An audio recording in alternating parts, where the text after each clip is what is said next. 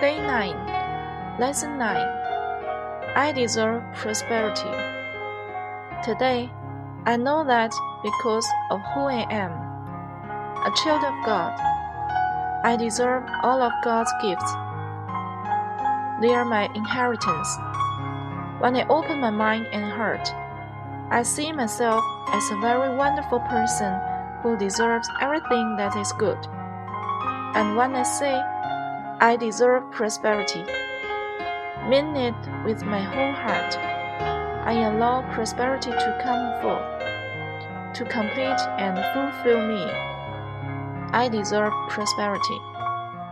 Recommended reading Miracles are not sized. A lesson in forgiveness. Assignment for day 9. Be dedicated to love. The more you love, the more that prosperity comes to you. Love all day long. If people are with you, make them love too. Affirmation My planet Earth deserves peace. Remember to keep your word today. 第九天，第九课，我值得富足。今天，我知道。 因为我真正的身份，宇宙之子，我值得拥有所有宇宙给予的礼物。他们是我继承自宇宙的。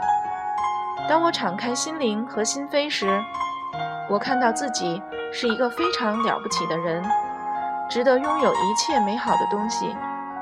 当我全心全意地说“我值得富足”，我容许富足出现，这令我完整和充实。我值得富足。导读文章：奇迹不分大小，宽恕的一刻。今日功课：致力于欢笑。你的欢笑越多，在你生活中出现的富足便越多。一整天都欢笑。如果其他人和你在一起，使他们也都一起欢笑吧。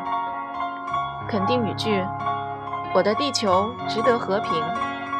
谨记今天，信守承诺。